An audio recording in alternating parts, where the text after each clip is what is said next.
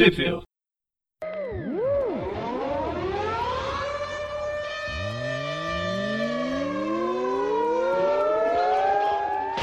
Bem-vindos a mais um Trip View, eu sou o Preston. Eu sou o João. Eu sou o Gustavo. E hoje a gente vai falar sobre Heróis Renascem, aquela mega saga que todo mundo lembra dos anos 90. É Exato. isso mesmo, Gustavo?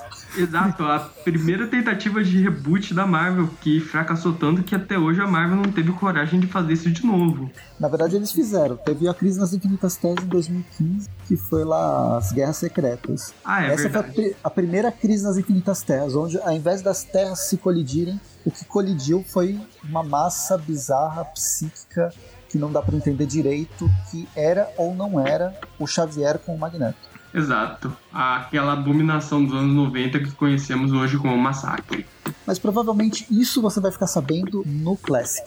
Hoje a gente vai falar sobre a nova Heróis Renascem, aquela Heróis Renascem que tá super fresquinha, que foi criada pelo Jason Aaron, que todo mundo quer ler.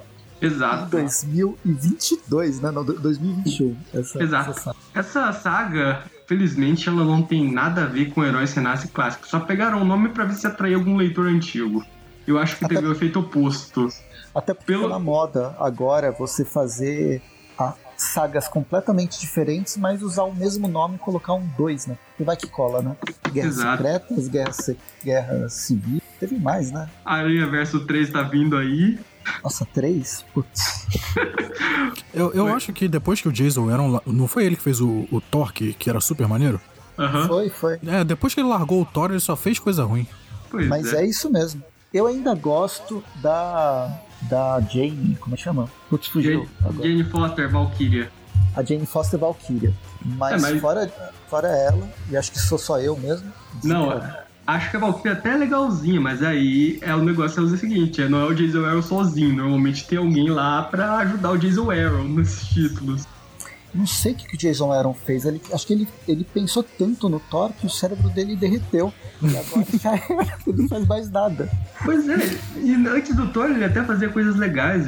Eu, go- eu gosto da fase dele no Wolverine, no Justiceiro Max. Acho bem legaisinho. O Justiceiro Max dele é bem legal. Exato. Nossa, não ir atrás. É quando ele foi ele que introduziu a melhor versão do mercenário já feita. Sério, aquela, a personalidade dele pro mercenário é simplesmente genial. Não perdoa a série da Netflix por não adaptar aquilo. E tipo, é, é, é bizarro isso, porque o, ele, ele assumiu os Vingadores depois do Thor, e ele tá já 3, 4 os Vingadores, porque ele tá cagando tanto em cima dos, dos personagens que ninguém mais quer nem tentar pegar esses personagens. Putz, não, não sou eu que vou limpar essa cagada que ele tá fazendo, deixa ele se divertir. Aham. Eu lembro que, é tipo, o título do Capitão América que eu tava lendo na época, junto com os Vingadores, eles não tinham nada a ver com os Vingadores. Ele ignorava completamente os Vingadores. É, os Vingadores hoje em dia- é um microcosmo só deles, ninguém sabe o que tá acontecendo. Aham. E Só o Jason Aaron e as três, quatro pessoas que acompanham. Aham. Não, a Marvel, ultimamente, ela tá com vários microcosmos, né? Ela já tinha mais ou menos lá os X-Men separados, mas agora cada, cada um vive num universo à parte. Bizarro. É, a- essa coisa de cronologia está sendo aos poucos abandonada. Mas, enfim, né? Esse Heróis Renascem aqui, eu vou dar um resuminho breve pro nosso leitor que teve, teve o bom senso de não ler essa minissérie. O negócio é o seguinte: o agente Coulson ele fez um pacto com o Mephisto para transformar o Esquadrão Supremo nos grandes, nos maiores heróis da Terra no lugar dos Vingadores. Obviamente, os Vingadores não deixaram isso barato, restauraram o universo ao que era antes. O Coulson se fudeu porque fez um pacto com o diabo, obviamente não vai acabar bem para ele. Mas o que a gente vai ver nesse programa não é, não é essa história de como os Vingadores mudaram a realidade de volta ao normal de novo, mas sim um pouco da vida dos, dos personagens envolvendo o Homem-Aranha nesse novo universo que foi criado temporariamente, onde o Esquadrão Supremo são os maiores heróis da Terra. O básico é que assim, a gente tem que lembrar que o Esquadrão Supremo é uma tentativa de Liga da Justiça, não sei se zoando a Liga, ou pelo menos tentando trabalhar aquela, aqueles arquétipos da Liga da Justiça no universo Marvel. Né? O Roy Thomas, o Sal Buscema faz isso lá em Vingadores 70. É, 60 69 ou 70, né? Ele, eles aparecem É, ele- no finalzinho Eles, da, na verdade, 69. Na verdade, aqueles que foram colocados lá eram o Esquadrão Sinistro. E assim, eles foram criados porque originalmente a ideia daquela história era para ser o primeiro crossover do, da, do, dos Vingadores com a Liga da Justiça, que infelizmente não deu certo na época. Um dos grandes arrependimentos da carreira do nosso, do nosso querido e falecido Jorge Pérez, que anos depois, é claro, ele teve a chance de trabalhar isso de novo quando deu certo. Mas aí, já que a história não deu certo, os caras pensaram, ah, vamos aproveitar essa história, vamos colocar uma cópia da liga aí pra preencher o papel. Aí eles criaram o Esquadrão Sinistro. Anos depois, o Mark ele meio que aproveitou essa ideia do Esquadrão Sinistro e decidiu fazer um universo próprio desses personagens, que seria o universo do Esquadrão Supremo. E a pegada era meio que, tipo, é o que hoje, quer dizer, hoje não, porque já faz tempo que não tem mais isso, mas seria o Marvel Max, que foi tipo uma pegada mais realista envolvendo a Liga da Justiça, por assim dizer. Tipo, era uma pegada mais séria, mais adulta. E deu até bem certo na época. É uma minissérie, assim, é bem underground, mas ela é bem querida. É bem... Ela segue bem o, o, estilo de Watchmen e outras minisséries dos anos 80 que meio que desconstruíam o gênero super-herói. Você não acha que ela vai mais na linha, na verdade, de The Boys do que Watchmen? Não chega a ser The Bo um The Boys ou um Watchmen, tipo. Os personagens eles são heróis ainda, só que assim, é uma pegada mais realista. Tra eles tratam de questões mais humanas, por assim dizer. Essa ideia do Esquadrão Supremo, mais tarde, voltou a ser trabalhada nos anos 2000, criaram um novo universo do Esquadrão Supremo. Esse sim, uma pegada bem Marvel Max, porque era violento pra caralho, bem The Boys. E... Ah, eu tô pensando nesse, nessa dos anos 2000. Não é, do Poder Su... É, o Poder Supremo, que foi criado lá pelo Straczynski, que infelizmente nunca foi terminado. Pra chegaram... Pagar, né? É, chegaram, a... eles até chegaram a fazer um crossover lá com os Supremos, os Vingadores Ultimate. Uma série até legal, embora o final tenha sido escrito pelo Jeff Loeb. Mas enfim, depois voltaram a trazer o Esquadrão Su... diferentes versões do Esquadrão Supremo lá na, na nossa já citada Guerras, Guerras Secretas, lá quando os universos começaram a se chocar. E agora o Jason Aaron decidiu resgatar eles. Só que o Esquadrão Supremo que aparece agora no universo Marvel, eles são basicamente construtos criados pelo Mephisto para servirem como heróis, por assim dizer, para o governo americano, trabalhando diretamente para o agente Coulson.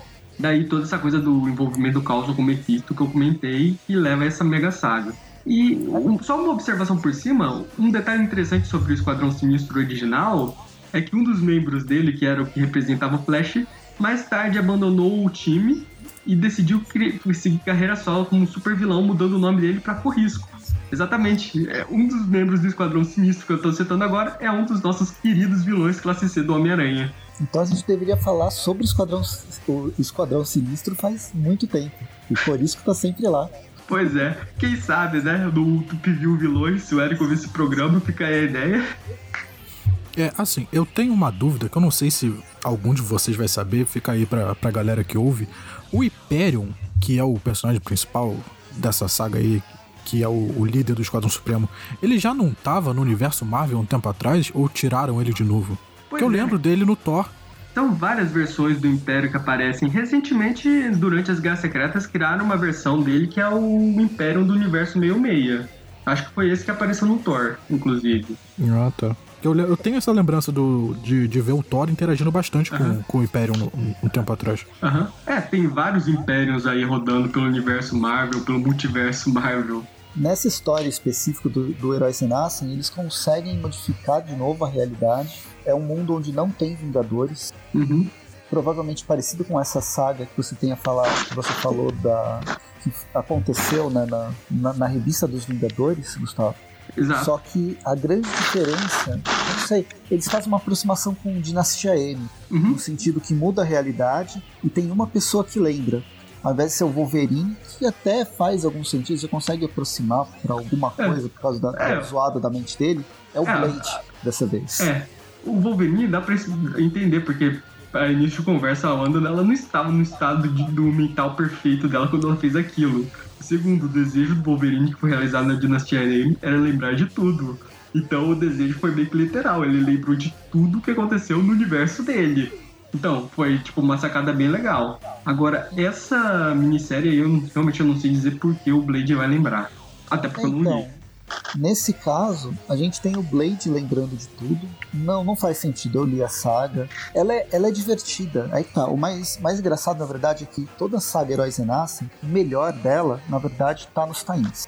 E dentro da própria saga, a gente vai acompanhar o Blade revisitando todos os Vingadores que estão espalhados pelo mundo para tentar trazer a memória deles de volta, assim como Dinastia M, lembrando um pouco de Dinastia M. E aí, porque por causa dessa característica dele viajar, indo tentar trazer os, os Vingadores de volta a ser super-heróis enfrentar o Esquadrão Supremo, até as duas capas da versão nacional, elas fazem um painel que é os dois, o embate entre é, o Esquadrão Supremo e os Vingadores, né, que vai acontecer mais pro final da, da história.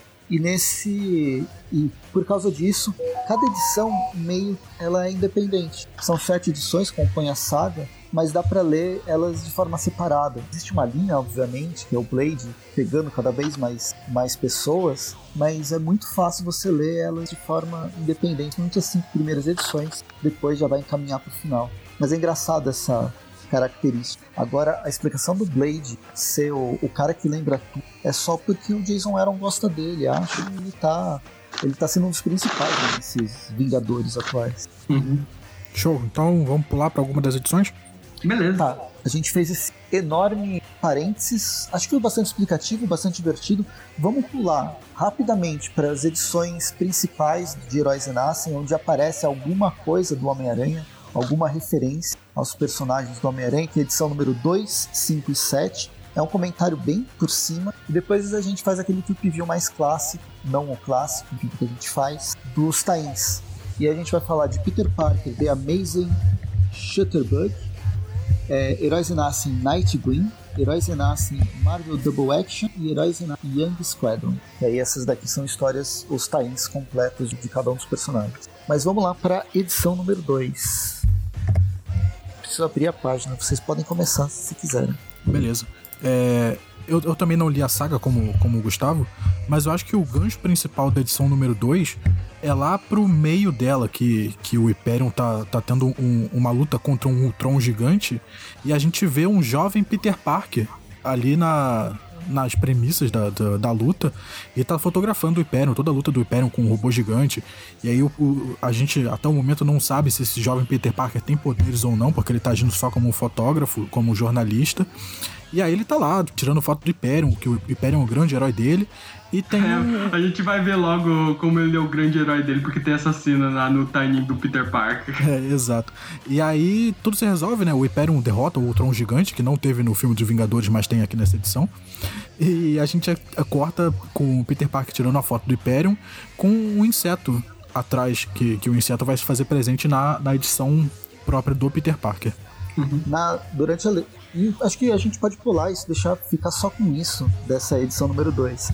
Eu só queria falar do início dessa edição número 2, que é muito legal, que aparece o Galactus chegando na Terra com o surfista prateado, e a primeira coisa que acontece é o Imperium atravessando a cabeça do Galactus e acabando resolvendo a situação.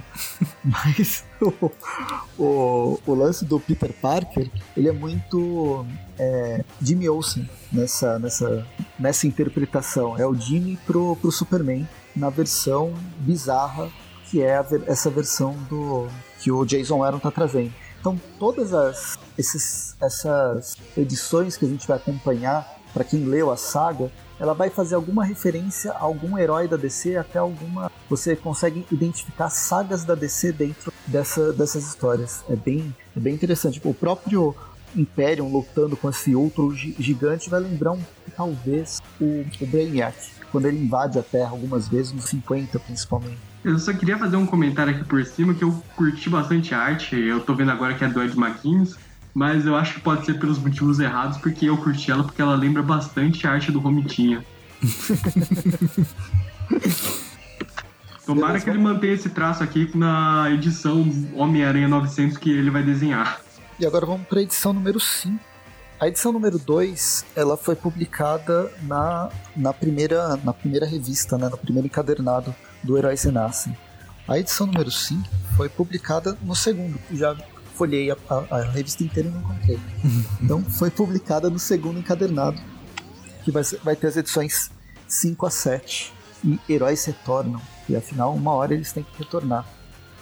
Bem, a história começa com a, a, uma versão do Batman, é, né, a, que é o Falcão Noturno. A gente tá, vai comentar da edição 5, né?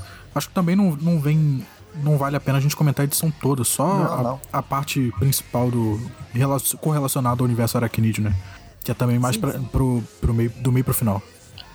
Não, só queria introduzir que a, essa, essa edição, o personagem principal, se na, naquela edição número 2 era o Imperium, essa aqui seria o Superman, essa aqui é o Batman, que é o Falcão Noturno. E aí ele vai enfrentar algumas, algumas pessoas bizarras. Aparece o Lagarto logo na primeira, quando ele entra no, no Instituto Ravencroft. O Ravencroft, pra quem não conhece, ele é basicamente o Arkham do Homem-Aranha. E aqui, literalmente, é o Arkham do Homem-Aranha. Do, do, universo, do, desse universo, né? Aí uhum. aparece a Gata Negra como personagem co-protagonista do Falcão, fazendo as vias uhum. de Mulher Gato. Ah, tem aqui o Duende Verde jogando a Gwen Stacy de uma altura considerável. Não, mas do caso. Ah, não, é. Tem, ele, ele joga a Gwen Stacy depois ele joga o Falcão. É. Porque assim, ele gosta é, de jogar aqui... pessoas de cima uhum. do, é, da aqui, ponte. Na verdade, essa dele jogando o Falcão de cima da ponte, isso é um flashback que a gente vai ver mais pra frente nas minisséries, quer dizer, nos one-shots. Essa da Gwen Stacy é algo que o Duende tá fazendo aqui no presente. E a gente vai ver também mais da Gwen no timing dela. Afinal, é a Gwen e ela, obviamente, vai ter um timing só dela. E tipo, ok, Duende Verde joga a Gwen do, do alto do, do alto da ponte. Não, não é, nem não é da ponte. ponte. É do alto, no, é do alto do Ravencroft mesmo. É como se fosse uh, o último andar do Ravencroft. É, o Ravencroft tem aqueles andares lá que tem uma parte que é toda aberta vindo do prédio, dá pra ver todos os andares e o Duende Verde tá jogando ela do alto daquilo ela é salva no último momento, da forma certa, não da forma que o Homem-Aranha normalmente tenta fazer. O mas... Falcão de Aço aprendeu com o erro dele. A gente vai mas... ver mais pra frente do que eu tô falando. Mas o que acontece é que a, a Gwen parece que tomou o soro do. É, respirou o, o aerossol do Coringa e começou a dar risada e tá completamente maluca. É, eu não duvido que esse duende, na verdade, seja uma versão do Coringa daquele universo. Bem, é isso. Ela fica completamente maluca, o Duende Verde é massacrado definitivamente, pelo jeito. E é, é isso que tem nessa, nessa edição. Tanto que a, a revista já termina com o Falcão vendo esses Vingadores que estão se formando. E aí, para terminar, a gente vai pra edição número 7. A edição a número última. 6 é da Mulher Maravilha. É, a Azar, da Princesa do Poder, no caso. é pelo desenho, eu, eu, eu tava folheando, né, procurando as edições, aí eu vi essa capa, porque a capa é literalmente a Mulher Maravilha. e a edição número 7 já é a edição final, né, do O Mundo Sem Volta, e aí vai reunir todos os Vingadores e todos os... todo, todo o esquadrão. E aí, bem, nisso vai, vão aparecer vários personagens. Tem um, tem um misto logo na primeira, na segunda página, que parece meio que o Venom, é o, Fal, o Falcão venomizado. É, pra mim ele parecia meio que uma mistura lá do irmão Voodoo com o Venom. Não sei dizer. É, tá, tá bem bizarro. E é o Dr. Voodoo, era o Dr. Voodoo na época que ele era o Mago Supremo. Não sei se vocês se lembram dessa época.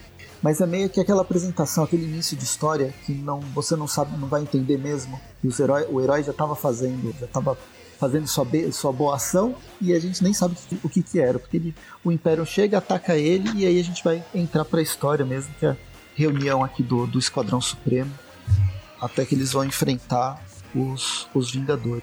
É, é, pulando já pra, pra parte que envolve os personagens aracnídeos, né? A gente tem um, um, desfecho do, do Duende, que da última edição a gente vê que ele não morreu, ele teve. ficou com o olho machucado, ele tá numa prisão de vidro, de, típica de. Pra, pra abrigar super vilões. E aí quem chega lá é a, é a Mulher Maravilha genérica e o Corisco. E a Mulher Maravilha genérica ela mata o, o, o Duende com um mega socão na barriga. E aí a gente tem um flashback que aconteceu mais ou menos o que aconteceu no universo meio-meia, que o Norman Osborn foi eleito presidente, virou o herói, o herói do mundo por um tempo, e ele, em vez de criar o, os Vingadores Sombrios, ele criou o Esquadrão Supremo Sombrio. É um esquadrão bem interessante. É, tem o Sentinela aqui, tem o Motorista Fantasma, a Valkyrie, a Jane Foster Valkyrie e outros dois que eu realmente eu não sei quem são. É, esse parece ser uma mistura do manto e da adaga juntos, como se fosse uma coisa só. É, e o cara gigante aqui, ele parece ser um tipo de membro do Esquadrão Nova. É, isso. Ah, e uma coisa que tem ao longo da edição, e você, é, você vai perceber mais pro final, todo mundo fala, não graças a Deus, mas graças a Mephisto. E aí é nesse momento, nessa página seguinte, que a gente vê Mephisto seja louvado numa, numa estátua que parece a do, a do, do Lincoln, mas é um, é um soldado. É o, é o, não é o Nick Fury, esse? É o Fury. É, é o Nick Fury que foi, foi um dos presidentes dos Estados Unidos. é bizarro. É divertida a saga, é, é engraçado. Uhum. Bem, legal que vai... tem, uhum, legal que tem um flashback aqui, ó. Bem legal, é uma referência a um dia mais do do velocista lá que desse grupo, eu não sei dizer, eu não sei qual é o nome que ele usa. Que é outro nome do personagem original. O nome que ele usa atualmente eu não sei dizer. Que é ele aqui meio que se despedindo da Mary Jane Stewart lá antes de fazer o pacto com o Mephisto. é mesmo, não? Eu não tinha, eu não tinha sacado. Bem, enfim, e encerra, é, encerra com os, o encontro no fim os, dos Vingadores com o Esquadrão. E isso vai ser resolvido na edição seguinte, que a gente não vai comentar, que é mais a, a batalha deles, vai aparecer o Coulson de novo. Uhum. Com, é. Vai explicar como que o Coulson criou essa outra realidade. É porque Na aí... verdade, é no fim dessa edição que é explicado. Ele adquire lá o Hell da Elastron, sei lá o que, o Cubo Pandemônio, um cubo cósmico, versão demoníaca lá com Mephisto para poder mudar a realidade. É porque aí acaba a saga Heróis Renascem e começa o Heróis Retornam. É, que é uma edição única aqui, né? Isso. É, essa é a edição Heróis Retornam. Esse embate final e o, a explicação de. E aí tem uma cena só do Império perdido no, no planeta, no, na Terra 616, olhando para os lados e o Homem-Aranha. E aí, tá perdido? O que, que você tá fazendo? Participação especial Homem-Aranha encerra, encerra a saga. Eu acho que isso aí deve continuar mais ou menos de alguma forma com o Jason Aaron, mas eu nem quero saber, porque não vou comprar, não vou ah, ler. É, eu vou dar um resumo. Eu li resumindo no Wikipedia, eu vou dar uma adiantada. O Carlson, obviamente, se ferra, acaba sendo trancado dentro desse cubo cósmico versão demoníaca. O o, velocista, a princesa do poder lá e o cara lá que é a cópia do Lanterna Verde são presos pelo governo. O Império, pra variar, dá um chá de sumiço. E o nosso Batman aí, ele decide que ele vai refazer, que ele vai restaurar o universo lá onde o Esquadrão Supremo são os heróis da Terra, ele mesmo, e também dá um de sumiço. É uma grande desculpa para quem quiser trabalhar o, o Esquadrão Supremo já tá no universo. É. E aí a gente encerra Esquadrão Supremo e vamos, né, o Heróis Renascem, saga principal, mas vamos pro que mais interessa, que são os tains. É uma saga completamente bizarra, onde os tains são os mais interessantes. Vamos começar com o Peter Parker, o espetacular fotógrafo, que está na edição número 1 de 2 do Mundo Sem Vingadores, que é a edição que reúne encadernado que reúne os tains. É, essa, esse é um título que, que fica triste de, de passar para português porque não, não tem o, o mesmo trocadilho, né? Porque em inglês é The Amazing Shutterbug. E apesar de parecer, Shutterbug não é um inseto. Shutterbug é, é, é uma gíria para pessoas que ficam sempre atrás de uma lente. Pode ser um fotógrafo ou então um cameraman. E aí a gente, como é The Amazing Shutterbug, dá, dá essa, essa coisa de, de ser um inseto, mas traduzido não fica legal. Uhum. Eu só queria comentar aqui criativo dessa edição, que eu acho importante comentar. Temos Mark Belladin como, como roteirista, Rafael Della Torre como artista das páginas 11 a 30, e veja só, Ron Lin como artista das páginas de 1 a 10. Quem diria? É um, esse aí é um. Quem acompanha o Flip View, os clássicos, eu acho que vai reconhecer esse nome aí, porque ele foi um grande artista da Marvel nos anos 90.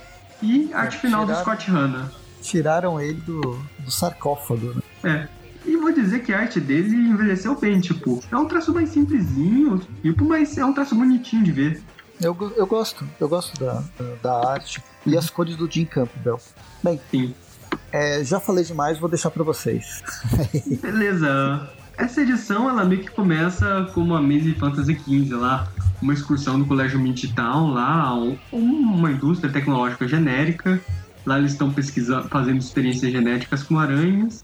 Uma delas vai picar o Peter quando ele tá amarrando o sapato.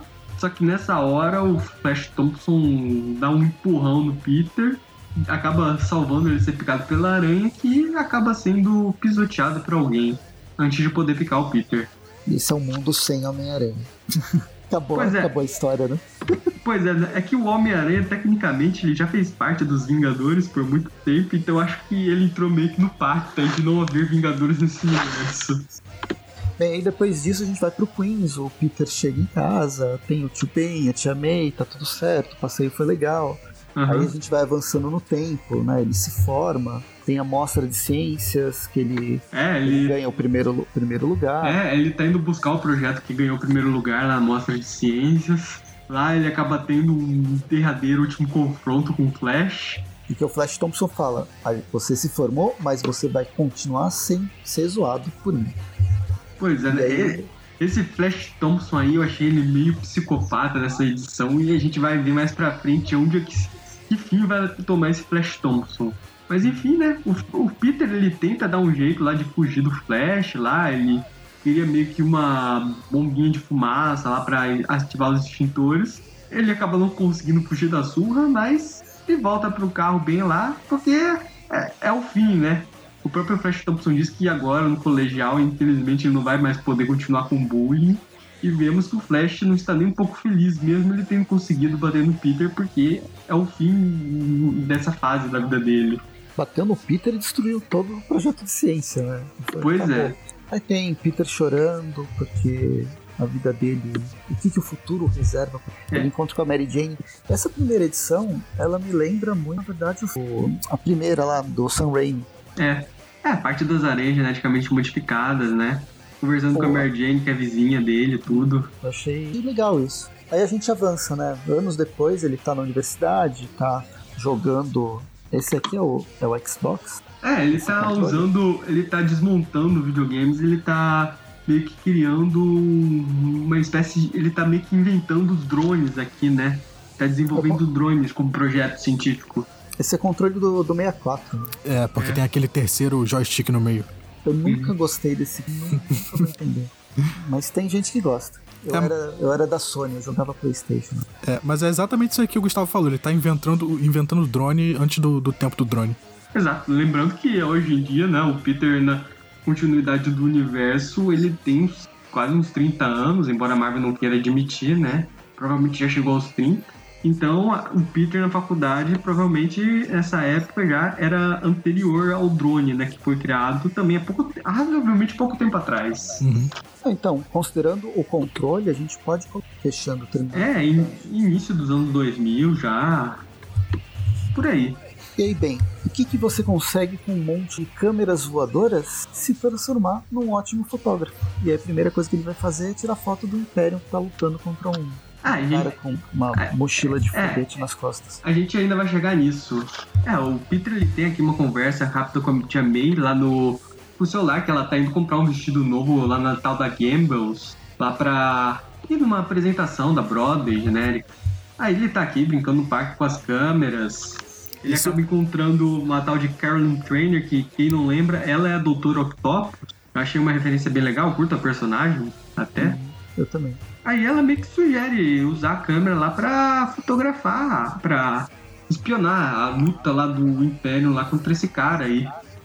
E nisso o, Peter tá até se divertindo lá com ela, vendo tudo as câmeras, só que de repente o Império ele pega uma placa, ele joga no cara, ele erra ou acerta, não sei dizer. Só que ele acerta direto a Gambles, que era onde a Tia May tava. Ah, e agora voltando àquela, aqueles detalhes, lem- sempre lembrando da Liga da Justiça.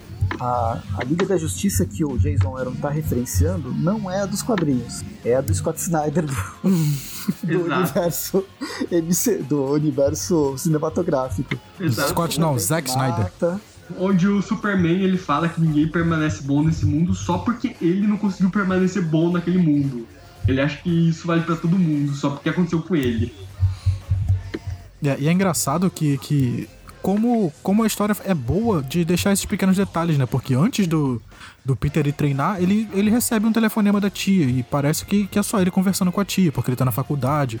Então ele pare, ah, pro- provavelmente não tem tanto contato mais com, com o X como, como ele tinha quando ele tava em casa. E, e, isso não é só, ah, e aí, como é que você tá? Não é só uma conversa, é um setup para dizer, ó, a tia May vai estar tá nesse lugar. E depois esse lugar aparece sendo destruído, já dá o, é o tempo exato de você fazer a conexão e o próximo quadrinho ser o tio Ben ligando para ele. É. E o quadrinho seguinte, essa ligação já pula lá pro tio Ben aqui desmoronando lá no enterro da tia May, que é Maybelle June Parker. Eu não sabia que esse era o nome completo dela. Pode ser a do, desse universo.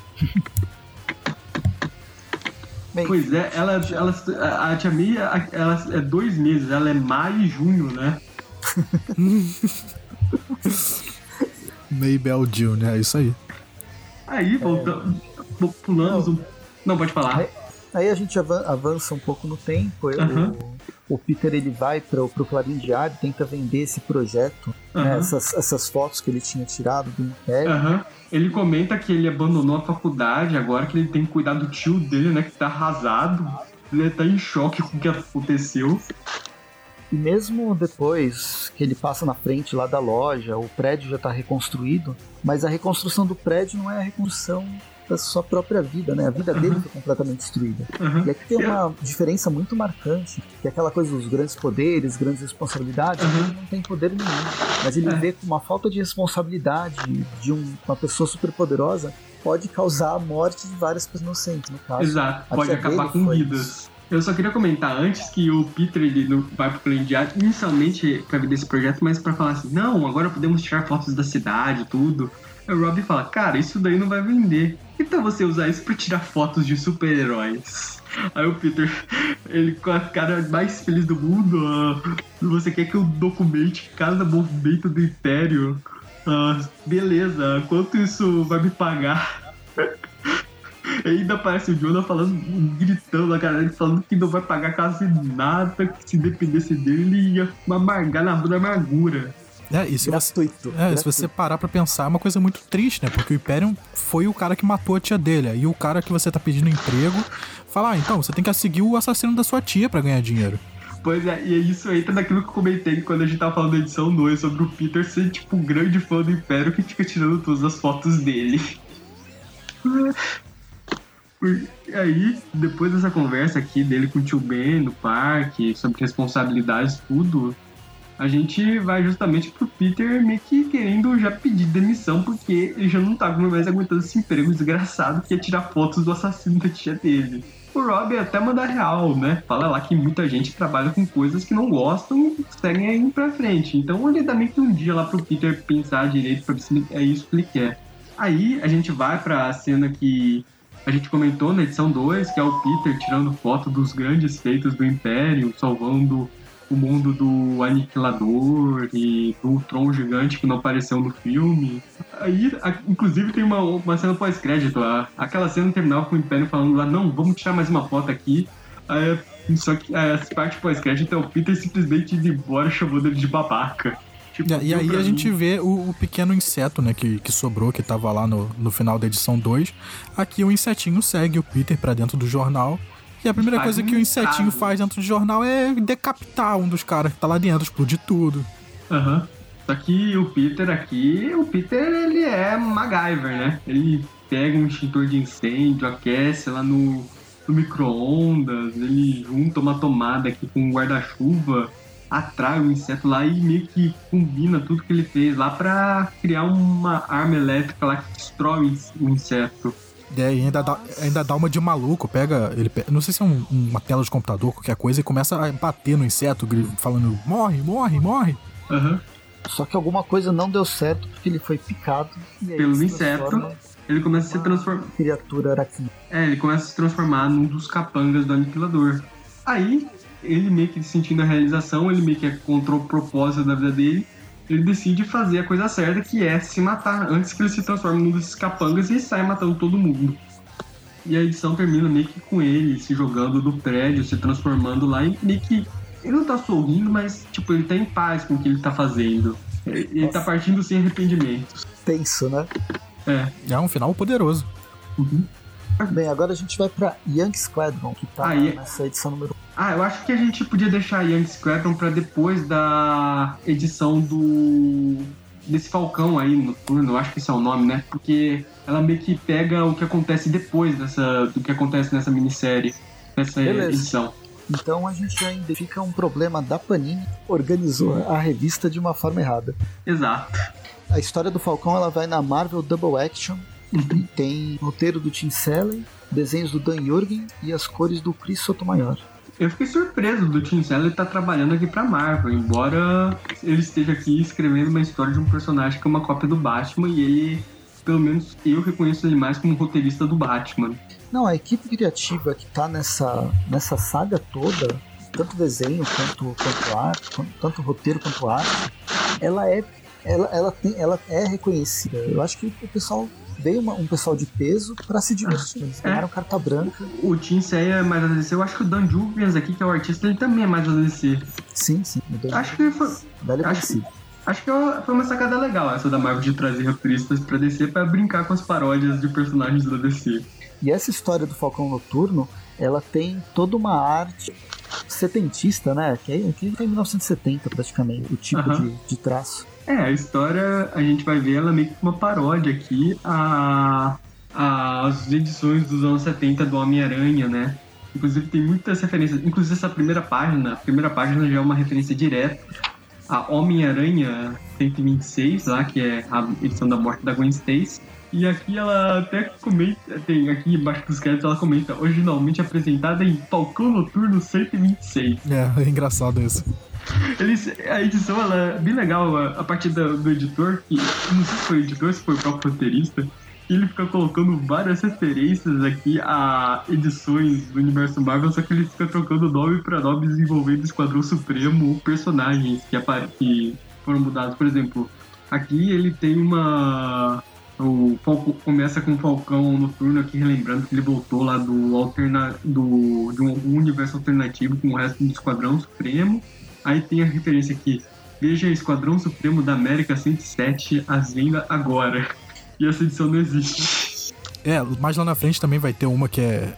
Ah, como você pode ver na lendária Nighthawk 73. Aham. Pois é. Tem vai ter muito nessa edição dessas coisas.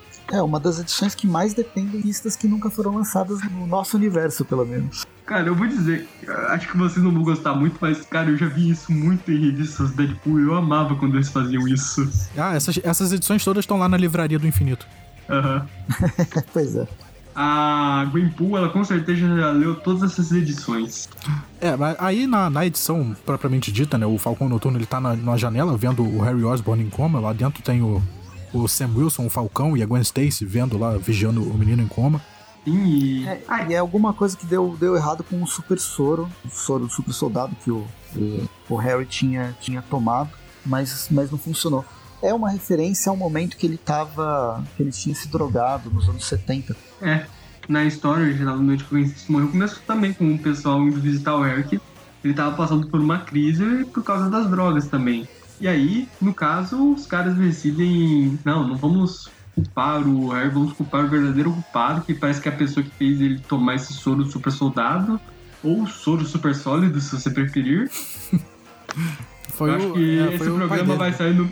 Eu acho que esse programa ele vai sair no mesmo mês que vai sair nosso. que saiu o Tup View lá da- do desenho do Homem-Aranha, que vai ter o soro super sólido, por isso a piada. É, ele- eles culpam o Norman Osborn, aí o, Aham. O trio sai do, do hospital, o, o, o Sam vai pra um lado, a Gwen Stacy e, e o, o outro cara vão pro outro. O Sam que vai pra um lado? Ou é o outro? Aham.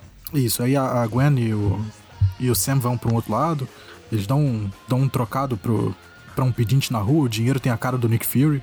E tem a frase em Mephisto Trust.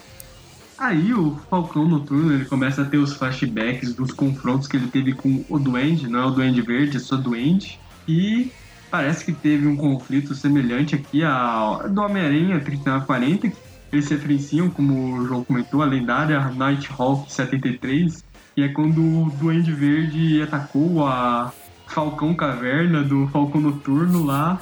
Eles tiveram uma briga violenta lá que o Falcão Noturno literalmente ele quebrou o crânio do Norman. Só que ele fez dar umas cirurgias, tudo lá, e conseguiu salvar a vida dele, só que deixou o cara com amnésia. E aí parece que, que foi depois disso que o, o Falcão e o Falcão Noturno e o Falcão passaram a agir juntos, né? O, Fa- o Falcão ainda com o uniforme verde antigão dele.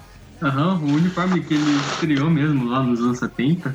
É que o Falcão é a versão Robin, né? Desse, Aham. dessa dupla. Legal que é o Falcão aqui, a primeira parceria deles foi contra o Caveira Vermelha. E o Caveira Vermelha é uma figura importante lá na origem do Falcão. Pra quem não sabe, o Falcão ele começou meio que como um capanga do Caveira Vermelha lá pra espionar o Capitão América, que acabou se voltando contra ele. É, Aí tem, tem o, o Norman Osborn indo visitar o filho em coma. Aí ele fica todo choroso. Aí ele tem, tem flashes de memória. Oi, fala. Eu só queria comentar antes que tem uma página aqui que o Falcão Noturno ele encontra lá a Green Grant. E, pra quem não sabe, ela é a. Como é mesmo o nome dela aqui? É a Gata do Inferno, não? É a Tigra? É, a Tigra. Tigresa. Aham. E aqui, inclusive, faz referência a essa identidade dela. Não sei se ela depois aparece lá com os Vingadores ou se isso foi só uma referência jogada aí no meio.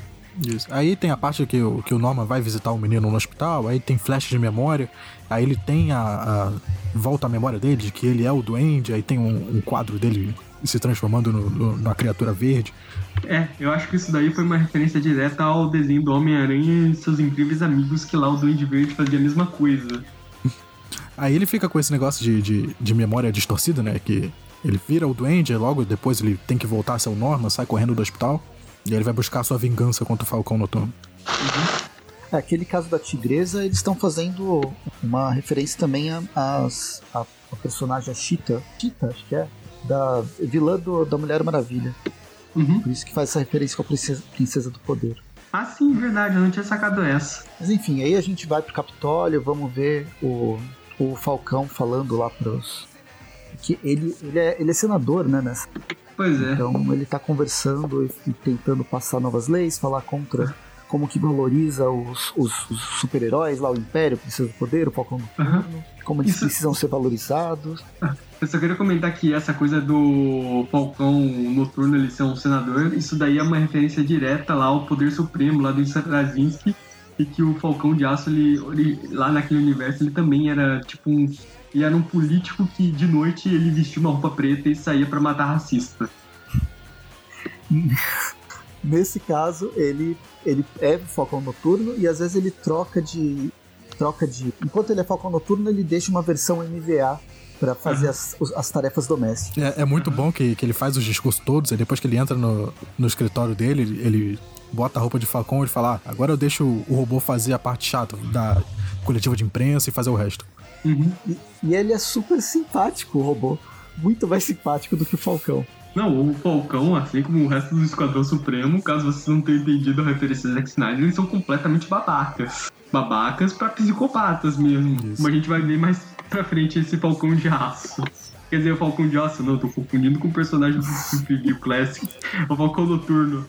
Aí a gente vê uma página do Falcão Noturno, ele saiu pra enfrentar o, o, Craven, no o Caçador. Craven. Craven e seus leões.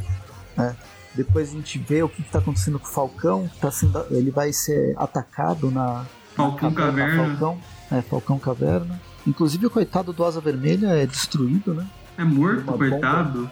Uma bomba do Duende Verde. E termina com o Duende Verde levando o Falcão, fosse a, a Gwen Stacy. É, não é como o Gwen Stacy. É aquela pose padrão.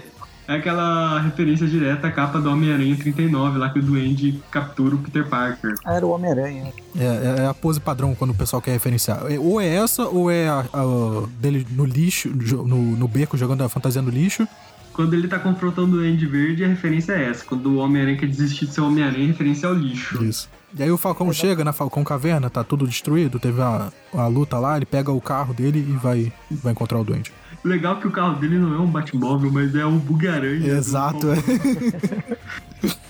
Eu só queria comentar que isso daqui vai somar um ponto na nota final desse programa, de- dessa edição. Então, esse Falcão, ele é um amálgama do Batman com o Homem-Aranha. É, Ele aham. pega a história dos dois personagens Uhum. e faz uma coisa completamente bizarra que, e funciona. Eu acho que funciona. É, funciona porque afinal os dois são os, os dois principais heróis das suas respectivas editoras. Então, mas eles são completamente diferentes. Exato. Então, daqui pra, até o final da revista é praticamente a morte da Gwen Stacy, só que com a morte do Falcão. Exato, o Falcão de Aço ele vai confrontar o Duende aqui na ponte. Numa hora o Duende joga o Falcão lá de cima. O Falcão. Da mesma maneira, o Duende Verde acerta ele com o planador, ele tá caindo. Aí o Falcão de Aço joga a cordinha lá na perna dele, dá um estalo lá, aí o Falcão morre.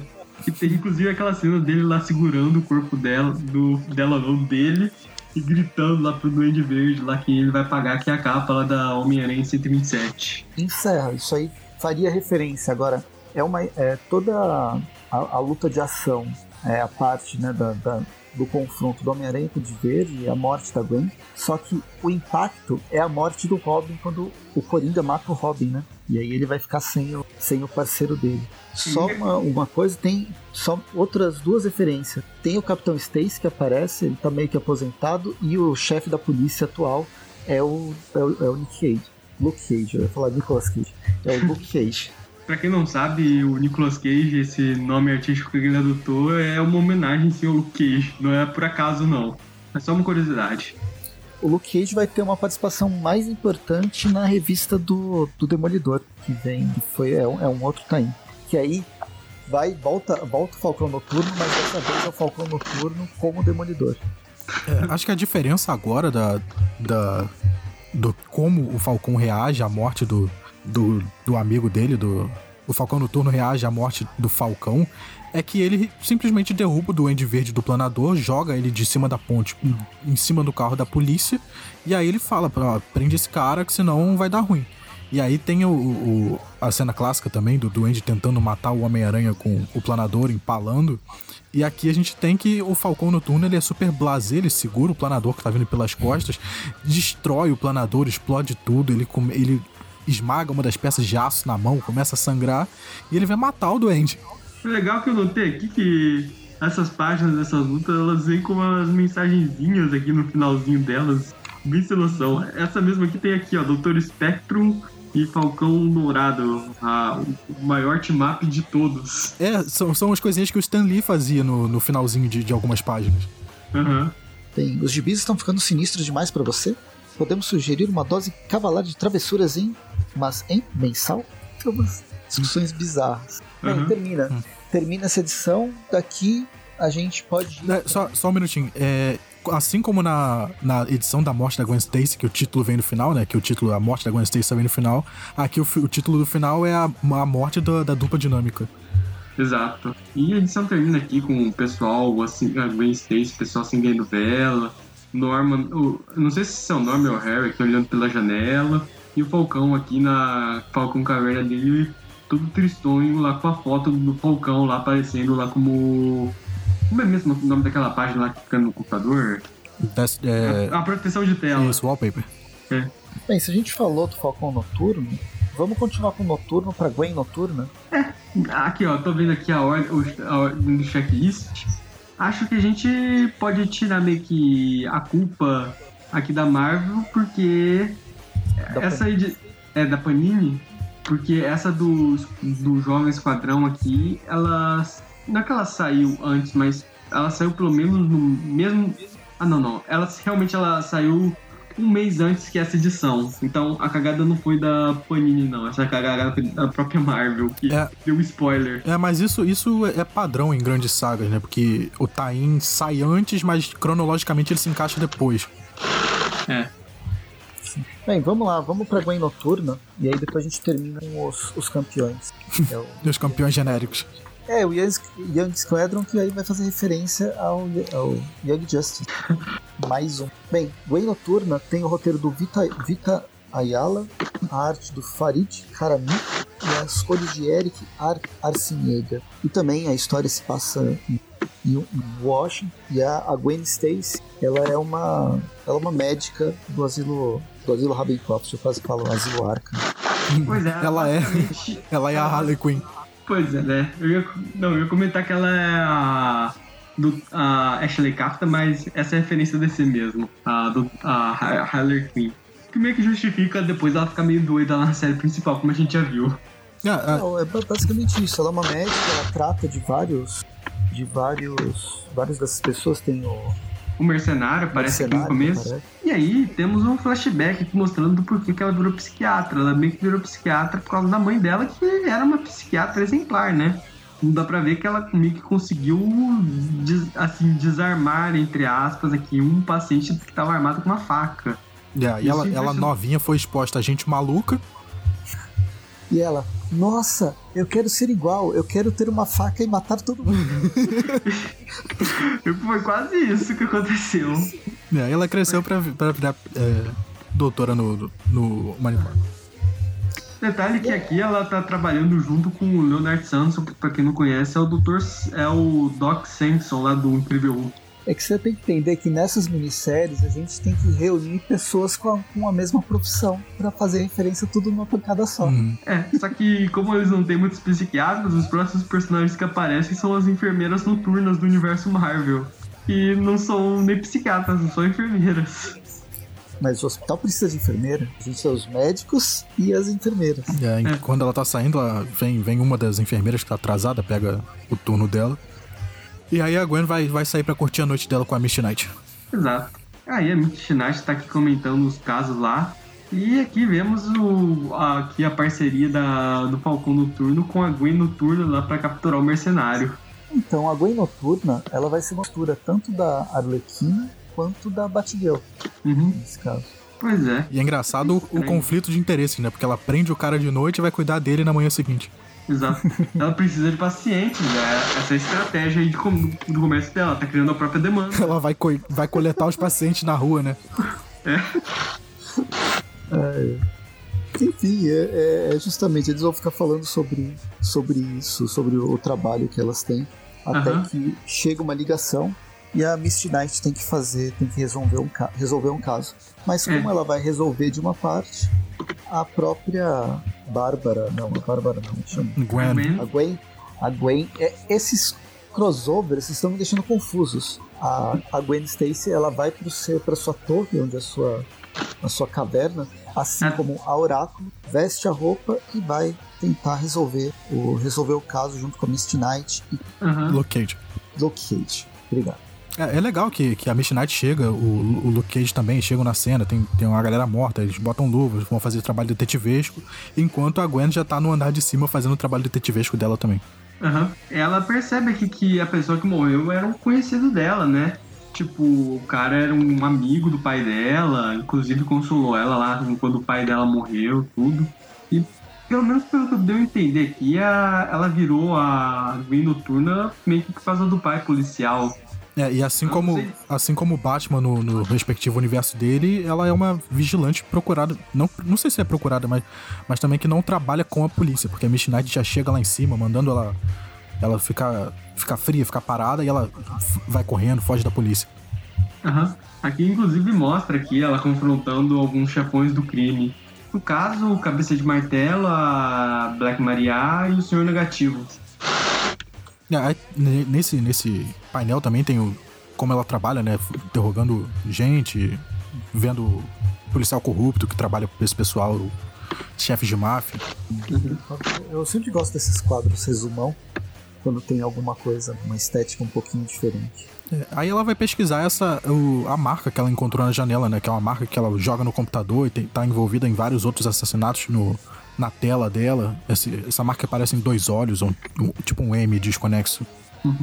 E E ela, vemos. che- ela chega numa ligação com o Miles Warren. Calma, não é Miles Morales? Não, esse é o Warren. Esse é aquele velhinho que você não quer que encontrar com ele de jeito nenhum. Exato. E É. aí quando ela faz a É. conexão, tem todo o flashback de quem é o Miles Warren. Exato, ele é aquele professor da faculdade que tinha um amor paterno por ela, né? Inclusive propôs ela em casamento várias vezes por causa desse Nossa. amor paterno. É tão errado, né? E aqui, no, no- o- a, próprio, a própria arte mostra como esse cara é um depravado, sabe? Você sabe que tem alguma coisa que não dá pra confiar nele. É, a Gwen, ela acaba comentando lá com a. Com, a supervis... com o pessoal da supervisão lá em segredo lá sobre o que ela tá vazando com Miles. Só que a mulher, ela, em vez de guardar segredo, ela já foi confrontar o Miles. O Miles ainda por cima foi confrontado pelo Flash. Acabou que o cara ficou desacreditado, perdeu o, o trabalho, perdeu o crédito, perdeu o respeito. A vida dele acabou como se tiv- como deveria ter acontecido no, no universo meio-meio padrão. Exato. Sim. E ele virou o Chacal por causa disso. Aí o Falcão Noturno e a Gwen Aranha. Gwen Aranha não, a Gwen Noturna derrotaram ele, mandaram ele pro Ravencroft. Só que como o Ravencroft é igual prisão no universo Marvel, os caras entram numa semana, já saem na seguinte, o cara fugiu e desde então anda sumido. E, e aí... a gente volta pra, pra a gente vai ter um pouco de uma história da, da Gwen, como o Flash Thompson é aquela, aquele, aquele é. namoro tóxico pra caramba, o cara é machista, não pode ver ninguém Exato. falar com a, com a, é, a, a, com a namorada. A, Gwen aqui, ela meio que percebe que ela é a ligação lá entre as vítimas, porque todas as vítimas são homens que, e até mulheres lá que tiveram algum contato com ela o primeiro lá que morreu lá é um sujeito lá que conhecia ela desde sempre, cumprimentou ela lá e o Flash pirou. O segundo era o cara da cafeteria lá que é gentil com ela. E temos aqui o Flash Thompson também assistindo. E a terceira que morreu era só uma velhinha que bateu no carro dela lá. Mas não tinha muito problema porque elas já trocaram informação de seguro lá, tranquilo. Tirando, é claro que a velha morreu por causa disso. E aí quando a Gwen vai enfrentar o seu terrível vilão, na antiga biblioteca da universidade, que tá em, foi demolida por alguma briga, provavelmente, a gente vê que o grande vilão é o, é o Chacal, mas é um Chacal um pouquinho diferente. É um Chacal é. Frankenstein. É, a roupa tá. A pele dele tá toda costurada e a parte da boca tá descoberta, revelando uma pele normal, indicando que isso daí é uma fantasia, né? A gente logo vai entender o que é esse chacal aqui enquanto ele enfrenta a Gwen Noturna. Eles lutam, lutam, lutam até que a gente descobre quem que tá por trás da máscara. Aham. Uhum. Só pra comentar dessa luta, não, não a... o... só pra comentar. Carinha do Scooby-Doo? Ruivo Eric. O Ruivo Eric. É Ruivo, olha só. Eu só queria comentar antes que durante essa luta, a Gwen Aranha, a Gwen Aranha, nossa, a Gwen Noturna, ela percebe que esse Chacal aí é alguém que realmente conhece bem o estilo de combate dela, como se tivesse observado ela por anos. É, ela até certo momento acredita que esse é o Chacal. Ela tá vendo que, que tem alguma coisa de errado, diferente, mas ela, ela acha que é o Chacal. Aí quando ela tira a máscara, é o Ruivo Erig. Não, não, é, o, é outro Ruivo, é o Flash Thompson. Bem, que vai virar mais um paciente pra Gwen. Exato, o cara meio que pirou de, na batatinha. Uh, ele, não sei como, ele capturou o Chacal, que é um super vilão, arrancou a pele dele e meio que começou a matar todo mundo que tinha ciúmes ou que fez alguma coisa ruim com a Gwen. É, aqui só, só fica mais claro o que o Gustavo disse na edição do Peter Parker, que, o, que o Flash, desde novinho, já era um psicopata. Uhum. Pois é. Só comprova, né? E ele, meio que, uhum, e ele meio que tinha percebido que a Gwen Noturna era Gwen Stacy por causa das cicatrizes lá. Ele viu lá uma batalha dela contra o lagarto, que deixou um corte lá no. perto da, do abdômen dela lá, e esse mesmo corte apareceu lá quando eles foram pra praia. É tipo do Duende Verde lá no filme do Homem-Aranha, né? Onde foi que você fez esse corte? Não, foi um motoboy que me atropelou, né? É, aí a Gwen conseguiu mais um paciente pra coleção dela, ela dá um, um sonífero pro Flash, ele desmaia. E a gente corta pra. Na, na verdade, ela, ela, ela, ele, ela percebe lá que o cara, o Flash, ele é muito boca frouxa, né? Assim que ela dá o fora dele. Não, não, essa daí é a Queen Noturna, ela é não sei o que, ela é vigilante. Ela fala: Ah, não, esse cara aqui tá doido, dá outra tranquilizante pra ele, passa ele pra outra pessoa lá, que eu não quero lidar com esse cara nunca mais. E termina com ela saindo de novo pra encontrar com o Misty Nine. Mais uma, mais uma noite de encontro de amigos. E vamos terminar esse programa com os campeões, ou a, o Young, eu ia falar Young Justice, obviamente é Young Squadron. Young Avengers. Podia ter chamado de Team, team Squadron, né? Se fosse para referenciar um time, um time realmente relevante de super-heróis do dessa, da DC em si. Na Se bem verdade, que eu acho que. Young Justice eu acho muito melhor que o. que o. ou os Titãs. Não, ah, não. Não venha me confrontar com essa. Não, em relação aos desenhos eu não vou nem discordar, eu falo mais em relação aos quadrinhos. Nos quadrinhos também. Eu gosto muito mais, sempre gostei muito mais de Justiça Jovem, mesmo ela quase não sendo publicada aqui no Brasil, do que, do que os Titãs. Que Mas isso? Eu tô enchendo o saco. Que isso, Presta. Deixa o pessoal da DC ouvir você falando isso não, senão vou tirar sua carteirinha. Pois é. Nada, é que eu sou, eu sou cria dos anos 90. Ah, o fã clube do Marvel Wolf do Jorge Pérez, eles vão te perseguir como é. um cão. É, esses caras não sabem nada. Parece que o pessoal só chorava, os titãs só choram. Esse é, esse é o grande problema dos A fase deles foi tão marcante que até hoje os jovens titãs eles repetem o mesmo plot lá que eles criaram lá de um dos titãs ser um traidor. Sério, se você pegar qualquer fase dos Titãs, você vai ver isso. Vai ter sempre um membro dos Jovens Titãs que, na verdade, é um traidor que está pagando membro por membro do time. Então, aí quando eles criam a Justi Justiça Jovem, que inclusive tem Humberto Ramos, é, uma, é o Mark Wade e o Humberto Ramos, acho que 94, 95, acho que deve ser 95. Eles trazem uma, uma um grupo de super-heróis adolescentes descolado. Que aí era o, o Robin Tim Drake, o Impulso, o Superboy, entra a, Ke a Cassie lá, que é a garota. A Garota Maravilha. Maravilha. E é um grupo bem mais jovial e divertido do que os Titãs, eles sempre foram muito, muito depressivos. É, mas o jovem, nessa época, ele realmente é bem depressivo. Você nunca viu um adolescente passando por uma crise de hormônios. Tem, tem os dois lados, mas vamos pro Esquadrão Jovem, que aqui a gente tem o Jim Zub, Steve Cami, o Jim Zub no roteiro, que também tá fazendo roteiros, várias minisséries bem, bem legais, Steve Cami na arte, o Eric Arciniega dos cores. Eu só queria comentar que, se eu não me engano, o Tim Zub ele foi escritor do título dos campeões por um tempo. Acho que foi, foi. ele que assumiu o título depois do Mark Wade. Foi, a gente comentou a, as Sim, histórias já. A gente fez os views das, das histórias dele. Vou sacanear o Eric agora. Os links dessas edições vai estar no post. e bem, a gente começa uma primeira página de apresentação com os três principais, uhum. que é uma versão, o, o, Falcão, o Nova e a, a Kamala Khan. Mas a versão. O Falcão seria o Robin, né? Esse é o Mais Morales. O Nova. É o Mais, é o mais Morales. Morales. Isso. O Nova é uma versão daquele do Lanterna Verde. Eu ia dizer, ele é uma versão do Kyle Ryder, mas eu acho que essa é uma comparação muito cruel. Comparar qualquer personagem com o Kyle Ryder. É, o Kyle Ryder é muito melhor do que. Eu não sei o que você tem contra o Kyle Ryder. E a, a, a Kabbalah Khan é a Mulher Maravilha, a Garota Maravilha. É, o... é uma analogia que eles conseguem fazer uma mais próxima dos personagens que a o próprio os, os campeões uhum. é. o, o, grupo principal dos campeões tem. É, uhum. o começo dessa história já vai ser o, o ponto de origem de, de cada um do, das, do, das crianças, né? A gente uhum. começa com o Sam Alexander, que, que a gente conhece como Nova. Ele tá no. tá onde? No Museu Espacial, né? E aí o museu é invadido pelo Modak, que. Você tá com a revista nacional, Presto? Tô. Tem aí o, o, o nome dele? Como é que é? É Meca Organismo Operacional Destinado a Ataques e Conquistas. É, é, tá, tá Modak ainda? M-O-D-A-C? Aham. Uhum, uhum. Legal. Eles fizeram do jeito que der, do jeito que dá o significado. É, legal. É porque em inglês é basicamente a mesma coisa, é modelo orgânico designado para sempre conquistar. Sim. Eu lembro que toda vez que aparece Modak, eles colocam uma. Eles dão significados diferentes com o mesmo, mesmo as mesmas letras. É muito engraçado. Uhum. E ele tá atrás de uma pedra ômega que daria uhum. super poder para eles. Mas é, aí chega que... a versão Lanterna Verde uhum. desse do Esquadrão o, Supremo, que na o verdade Dr. Spectro. Uma... Dr. Spectre, que na verdade não tem um anel, mas tem um diamante que fica seguindo. É, tem uma joia que vai voando atrás dele. É, isso é, realmente é do personagem dos anos 70, isso. Aí, o, é, essa pedra que o Modak tá roubando, ela meio que começa a afetar os poderes dele. Só que o Sam, ele pula lá entre o Modak lá, ele pega a, esse diamante que fica perseguindo o Dr. Spectro. Esse diamante meio que dá poderes para ele e consegue derrotar o Modak. É, o diamante consegue detectar que o garoto é puro de coração, uma coisa meio Billy Batson, e dá poderes pro garoto. Muito mais justo uma comparação com o Billy Batson. É.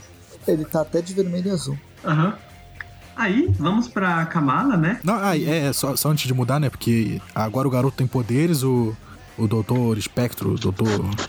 O, o Lanterna Verde genérico, o Doutor Espectro, fala que agora ele é responsável pelo garoto, e ele, o, garoto vira sidekick dele eles vão voando pelo espaço. Eles viram Kid Spectro. Isso. É uma relação até que bem amigável. Aqui temos a Kamala, né? Ela é uma estudante de história ela vê que o professor lá dele e dela tá vendendo as antiguidades lá para bandidos. Ela decide. Uhum, pra Mádia. Aí ela decide procurar entre os artefatos alguma coisa lá que possa ajudar ela a impedir eles. Ela acaba encontrando. Não, ela, uma... ela entra num FAQ do, da Princesa do Poder. Fale conosco, qualquer emergência, mande, mande uma mensagem. Uhum. Muito zoado, né? Aí uhum. ela, ela manda, sabe que não vai, não vai funcionar e resolve ela mesmo tirar as peças É, ah, arqueológicas das caixas e ver se consegue enfrentar, enfrentar os ladrões. provavelmente estava atrás de alguma massa, alguma espada bem grande, né, Pra pegar eles, mas ela encontra um, uma tiara e dois braceletes que, segundo aqui, dão a ela a força de uma dúzia de homens. Ela tem a força proporcional a 12 homens. É legal que, que esses artefatos são da ilha Utopia, ao invés de ser da ilha Paraíso. É, isso é da origem mesmo da, da Princesa do Da Princesa Poder, Poder, lá dos anos- Aham. É, lá dos anos 70, lá do Mark Gyllenhaal. Aí ela consegue derrotar os bandidos, tudo, a Princesa do Poder chega e ela reconhece lá que não existe malícia na Kamala, só bravura. E ela também decide adotar a Kamala lá como sidekick dela de maneira bem amigável. Eu tô reforçando isso agora porque agora a gente vai chegar na parte do Miles. É, como é que é o nome dela aí, Presto? De quem? Da, da Miss Marvel? É poderosa? Ah tá, Moça do Poder. Ah, que vacilo.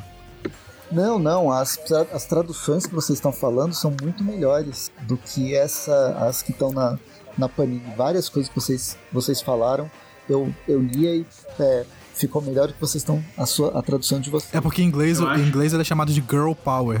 Aí poderia ter sido traduzido em diversas formas, de como Ah, inclusive, Poderosa é a tradução que adotaram aqui pro Power Girl da DC. É, que então, tal- talvez eles queiram fugir. Várias traduções que vocês deram faz referência a DC diretamente. É. E aí eles quiseram fugir essa, a essa referência direta, mas não precisava fugir, até porque é, é basicamente isso que a gente está lendo, é uma, é uma É. DC Marvel. Uhum. Eu acho que se traduzisse aqui no Brasil como Poderosa ia dar problemas de direito autoral e problemas com os fãs que não aceitam uma personagem chamada Poderosa que não tem algum decote polêmico. Mas eu acho que Girl Power já é uma expressão tão que a gente usa tanto que poderia poder deixar como Girl Power. É, poderia deixar mesmo em inglês. E aí a gente vai pra história do Miles.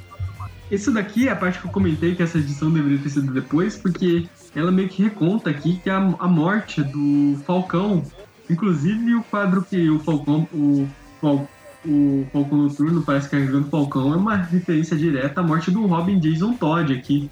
O Batman carregando o corpo lá do Robin todo ensanguentado depois que ele Ah, tá. Eu, eu, eu pensei em outra coisa. Eu pensei no quadro que é o Justiceiro trazendo o Homem-Aranha ferido na, na Guerra Civil. É, também tem isso, lembra um pouco. Nossa. É, não, mas acho que a referência vai mais. É, vai pro Jason Todd morto, é isso mesmo. do Jason Uhum. Todd. Aí eu vou dizer que o Miles, ele teve uma ideia bem babaca. Ele viu o cara, tipo, o Falcão morreu, essa é a minha chance, eu vou virar o novo Falcão. Então, é que qual que é, qual que é a ideia? O Miles Morales, ele, ele tá fazendo as vias de Tim Drake, que Uhum. é uma pessoa super inteligente, consegue é, descobrir a identidade secreta do, do Batman, e ele tem. Ele, ele é meio hacker, ele é um, ele é um Robin mais ligado à tecnologia. É, Aí ele que tenta o. fazer isso da É, forma que dá. É, só que assim, o Tim Drake, ele não chegou assim, não, o Jason Todd morreu, agora vou ser o novo Robin. Tipo, houve arcos de histórias desenvolvendo que levaram o Tim Drake a se tornar o Robin. Aqui o Miles, ele literalmente, não, o Falcão morreu, então agora eu vou ser o novo sidekick dele, eu vou ser o novo Falcão. Mas é o Jason Aaron re- escrevendo. É. E ele não tinha tantas páginas pra fazer. Aham. Na verdade, não é o, é o Jim Zub, né? É que É. a gente tem um tain só pra. duas páginas pra fazer essa, Aham. essa origem. Aí temos aqui o Falcão Noturno enfrentando o Escorpião e o Scorpion em uniformes laranja. O Miles aparecendo pra ajudar a combater eles, ele todo feliz lá, falando, não, o Falcão Noturno até pergunta, o que, que você tá fazendo? Aí ele fala, não, isso aqui foi maldição, agora eu sou seu novo parceiro. E o Falcão Noturno reage da maneira que eu esperava que ele reagisse. Nossa, dá um xingo no É. Miles. Ele- ele- O moleque tá literalmente tentando tirar proveito da morte do amigo dele, né?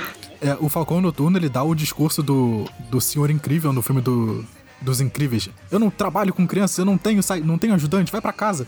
É, mas o Falcão, ele até pega bem pesado, porque ele fala que vai jogar o, o Miles lá num, num centro de detenção juvenil se pegar ele de novo com aquela roupa. Aí, depois desse encontro dele um pouco amigável, o Miles decide assumir o legado de Falcão.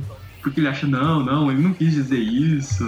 Vou deixar ele tirar a cabeça, ele vai ver que eu vou virar um bom parceiro. É, ele vai, ele vai agora trabalhar junto com o- os sidekicks que foram acolhidos pelos seus respectivos heróis, né? Ele vai ajudar a Kamala, ele vai ajudar o Sam, É, só ele que ele, não foi acolhido Kamala pelo, pelo Falcão Noturno.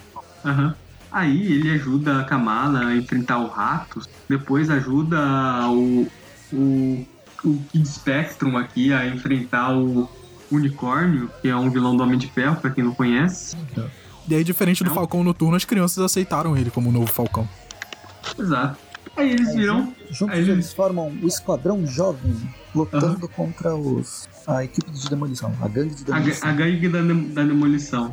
É incrível que no mundo sem Vingadores a gangue da demolição ainda existe igualzinho. Pois é, o que mais me impressiona é a gangue da demolição está apanhando de meros moleques, um deles sem poder nenhum. Lembrando que a gangue da demolição, eles basicamente eles têm cada um deles equivale a um Asgardiano. Então, mas eles sempre apanham. É incrível isso. é, é uma incompetência. Aham. É, aí tem briga, as crianças vencem a briga, tem carro pra lá, explosão pra cá, prédio cai.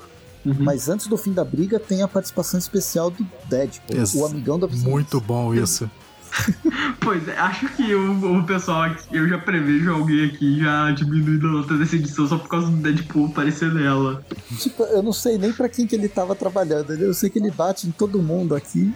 Tanto um lado quanto o outro perde a, a, Uhum. a batalha. É, a, a- a briga acaba porque o Deadpool não, não escolheu, escolheu brigar com todo mundo.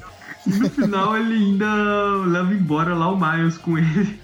Ah, e detalhe, ele vem com uma marreta, né? Marreta é a arma favorita da. da... Por que, que os nomes das Arlequina. coisas sempre fogem na minha cabeça? É a Eu acho que você falar da, da Arlequina. Você ia falar Arlequina, mas quando eu vi ele com martelo, eu pensei no Chapolin Colorado. É legal que a Kamala desfaz a fumaça como o Hulk desfaz as coisas, né? Batendo palma. E aí quando, ele, quando a, a fumaça desfaz, é, as duas crianças veem que, que o, o Miles não tá mais ali, que o Deadpool capturou ele. Aí eles decidem pedir ajuda lá pro, pro famoso blogger de super-heróis, né? O Rick Jones. O sussurrante. Exato. Se eu não me engano, ele adotou essa identidade sussurrante no universo meio-meia em algum momento. Sim, ele adotou e era, era, era um hacker que invadia e conseguia ajudar alguns super-heróis. Mas aqui ele tá completamente em céu, né? Pois é. Aí, né, ele toma um. meio- Ele meio que toma um esporro, aí os moleques conseguem usar o computador dele lá pra localizar o Miles. Que tá onde? Num parque de diversões. Abandonado. Aí vemos que o Deadpool ele é um grande fã do Falcão Noturno, né? Por assim dizer. Porque ele meio que quer usar a morte do Falcão, do novo Falcão, pra reviver a, a trauma da morte do Falcão original e fazer o Falcão virar tipo o, um, um herói sombrio, por assim dizer, né? Eu acho que esse plano. ele gosta do Scott Snyder. Ele é o fã do Scott Snyder. Não, eu achei legal, Ele gosta do legal. Sombrio realista. Eu achei legal isso desse Deadpool. Que ele fala: ah, não, o que tá morto tem que continuar morto. O Falcão morreu. Então, se você é o Falcão, você tem que morrer. Ou seja, Exato. esse Deadpool tá mantendo o canon do- desse universo. Ninguém vai, vai voltar à vida, não. O que morreu uma vez tem que ficar morto. Exato. Esse é literalmente o fã chato que quer manter a cronologia intacta. Exato. Exato, que manter o status quo. Aí aparecem as crianças, derrota o Deadpool, liberta o, o garoto. Legal que depois que eles impedem o Deadpool de matar o Miles lá, o Deadpool ele começa a ter uma discussão contra o narra- com o narrador, né? Tipo, o narrador começa a falar, não, não, o Deadpool agora ele vai pro asilo que aí o cara, não, não, não me interrompa, não faça isso. Não, eu não vai acontecer, não, para, para. É, é um dos momentos bem Deadpool, né? E aí acaba que, que o, o Falcão vem, prende o Deadpool, leva ele embora. De- Detalhe que o, o Miles ele tem que se esconder, né? Aí quando o. o. o, o Falcão O, Dead- Noturno ele o vai Deadpool perguntar. chama ele "Ô, Homem-Pássaro. Ou como quiser Homem-Pássaro. Aqui na tradução, pelo menos. Ah, legal que o Falcão Noturno, uma hora, ele. É, eu ouvi falar que vocês andam, andam andando por aí com aquele garoto que se chama Falcão. Você sabe onde está? Eu gosto. É, onde ele está agora, eu. Ele dá uma gaguejada e com a cara de. cu, Ele fala, eu queria ajudar ele. Aí os moleques assustados falam, não, não, sinto muito, não sei onde ele está. Nunca vi, não, nem conheço. Sou cidadão de bem. Eu não conosco, senhor. Bem, aí a página seguinte é meio que um epílogo. Eles, os três heróis conversam e resolvem mudar o, o nome, né? Esquadrão Jovem não fica muito legal. Vamos, vamos nos chamar de campeões. Aham. Eles até comentam aqui lá que eles preferiram mentir, né? O Deadpool até cumprimenta eles falando, ó, boa resposta. Só porque o Falcão ele tava com a cara de que ia querer quebrar as pernas do Miles. E é isso aí, acaba com todo mundo feliz, virando os novos campeões. Exato. E essa, e essa revista continuou, tá lá na Livraria do Infinito. pois é. E a gente termina Heróis Renascem. É, eu até sugeri, a gente, quando a gente fica discutindo é, que revista que a gente vai falar e tal, sempre tem um monte de título com vários personagens araquídeos espalhados. Eu queria ler essa história porque ela é, divertida, ela bizarramente foge dessa das histórias padrão que a gente está que a gente tá acompanhando normalmente e não é uma realidade paralela do tipo que aconteceria ser. É uma coisa mais livre ainda. Mas enfim, que nota vocês dão para essa Heróis Renascem? Acho que uma nota só para tudo. Pode ser. Beleza, pode ser a Heróis Renascem Taininhos. Eu, eu surpreendentemente, eu não esperava, eu acho que é porque eu não esperava nada de algo chamado Heróis Renascem. Eu curti bastante esses Tainins. Uh, o Tainin do Homem-Aranha, sem poderes, com todas as responsabilidades, eu curti bastante essa história. Ela ainda tem o Ron Lee desenhando algumas páginas dela, isso conta bastante também. Ótima arte, inclusive. Acho que todas essas edições, elas tiveram uma ótima arte. Eu curti bastante também a arte dessa edição lá dos campeões. Ela me lembrava mais o Mark Cruel, o Ed McGuinness raiz. Eu comentei que agora ele tá com um traço meio vomitinho, né? Eu só vejo isso como um elogio. Aham. Uhum. Teve algumas coisas que me fazem aumentar a nota, tipo, a edição do Homem-Aranha, eu aumentaria a nota dela um ponto só por ter a Tia May morrendo. Pra mim, se a Tia May morreu, já, já, já ganhei um ponto. Aí, a Falcão Noturno, ótimas referências dos anos 70, muitas piadinhas com aquele formato de histórias do Stan Lee, como vocês comentaram, aquelas interferências do editor pra citar edições que não existem, que eu adoro quando, uma, quando as revistas fazem esse tipo de coisa. Uh, também teve até uma referência à Aranha Móvel, isso é o tipo de coisa também que me faz aumentar a nota em um ponto. A edição acho que foi a mais fraca em questão de roteiro mesmo, acho que foi a da Gwen Noturna mesmo, que eu não entendi bem a origem dessa Gwen Noturna, me pareceu muito jogado isso dela ser uma vigilante, sem muita explicação do, da origem dela. Isso acabou atrapalhando a minha imersão na história, me deixou meio confuso. Teve coisas bem confusas naquela história, mas ela não chega a ser ruim, ruim. Então, acho que, assim, para todas elas, assim eu vou dar uma média 8,5. Uma, uma nota bem alta até. Porque realmente eu curti bastante essa, essas timings. Beleza, anotei aqui. É, posso ir? Manda ver. Beleza. Como acho que foi, foi o Presto que falou no começo, né? Que esse Heróis Renascem, ele é muito parecido com Dinastia M, que é o universo se torna um universo paralelo por um tempo, então histórias engraçadas acontecem, personagens engraçados, amálgamas de, de outros aparecem, que depois de um tempo eles vão embora. Então eu acho que isso é um prato cheio para criar esse tipo de história de com personagens amalgamados, personagens que não tiveram a mesma origem, ou, ou então que tiveram uma origem um pouquinho diferente. Eu achei bem legal essa premissa. A, a premissa, não, não tô dizendo que é, esse herói de Nascem é bom, tô dizendo que a premissa é legal. Tanto que ver o, o, Peter vivendo uma vida de que a aranha não picou ele, mas mesmo assim ele tem toda aquela coisa da responsabilidade que ainda é, é, é o cerne do Peter Parker, é legal. É, ver uma história com uma Gwen que, que não morreu na ponte, como que ela viveu a vida dela, o resto da vida dela, que vendo o pai morrer e aí virando uma heroína, tentando trabalhar com a polícia, mas a polícia não, não trabalha com ela. Eu acho isso bem legal. Histórias diferentes para personagens que a gente já conhece, para figurinhas clássicas. Então eu, assim, eu gostei de todas as, as histórias, até dos campeões. Eu não sou muito chegado nas histórias padrão dos campeões, mas esses aqui eu achei legal, porque deu, deu um respiro novo para esses personagens. Eu vou dar uma nota 9 pra, pra média desse programa. Eu gostei pra caramba. A arte de, de todas as histórias é legal, nenhuma arte é feia, ruim, esquisita de ler. Até a, a, as histórias da. As histórias não, a arte da, da saga principal que a gente passou bem rápido não são tão ruins. Eu, eu achei bem legal. Então, uma média, uma média 9 pra todos esses, tains que a gente viu hoje. E fechando as notas, eu só posso corroborar o que vocês falaram. É, eu venho falando desde o começo como eu gostei de Heróis Renascem, dessa reinterpretação de Heróis Renascem. Eu vou, ser bem, eu vou ser bem honesto, eu não acreditei quando você falou. O que, que, que, foi? Eu, eu vou ser bem honesto, eu não acreditei quando você falou, mas é verdade. É, quando, quando o Presto falou, ah, vamos gravar Heróis Renascem, eu pensei, putz, vamos, beleza, Heróis Renascem. Vai ser super legal. É, então, é, quando eu li foi, foi completamente surpreendente, porque eu, eu esperava encontrar pelo menos uma coisa medíocre. E aí isso já era suficiente, sabe?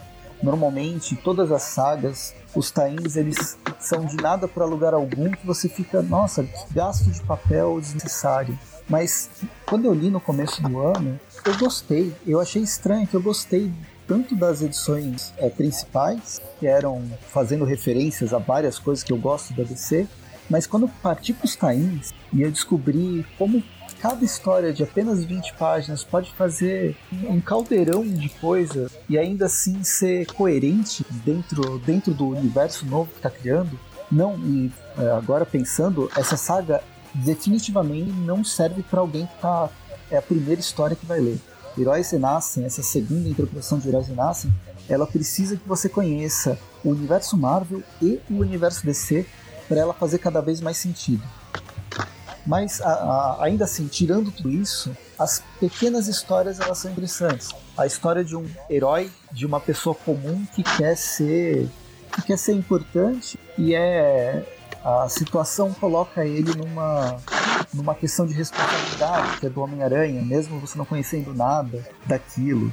A própria, a mais fraquinha mesmo, que é a da Gwen, da, da Gwen Noturna, é uma história de vigilante comum, onde tem uma personagem que tem sua vida diurna, normal, e a vida noturna enfrentando pessoas, e ainda assim faz essas referências que a gente pode falar sobre questões, questões de violência doméstica, violência é, com, contra a mulher, né, com um namorado que é possessivo. Que devia estar possessivo preso. Isso ocorre dia a dia em todos os lugares. A Gwen foi, era uma pessoa inteligente é, com uma, uma situação onde ela podia se livrar desse, desse, desse cara violento. Muitas pessoas não podem. Então você consegue tirar histórias, é, são boas histórias, porque tem equipes, equipes criativas boas. E foi, foi mesmo uma surpresa a primeira vez que eu li, e por isso que eu queria trazer não deixar para depois, para ler logo essa, essas histórias. Enfim, depois de tudo isso, acho que eu tenho que fechar pelo menos para manter manter a média, fechar com uma nota uma nota 9, vai. 9. Que, que, que 9? Vou dar 9. 9 vampiros que nem apareceram nessas histórias porque não falou do Blade. Mas ele é o personagem, ele é o protagonista de Heróis Renascem, porque ele é o único que lembra do universo meio ao meio.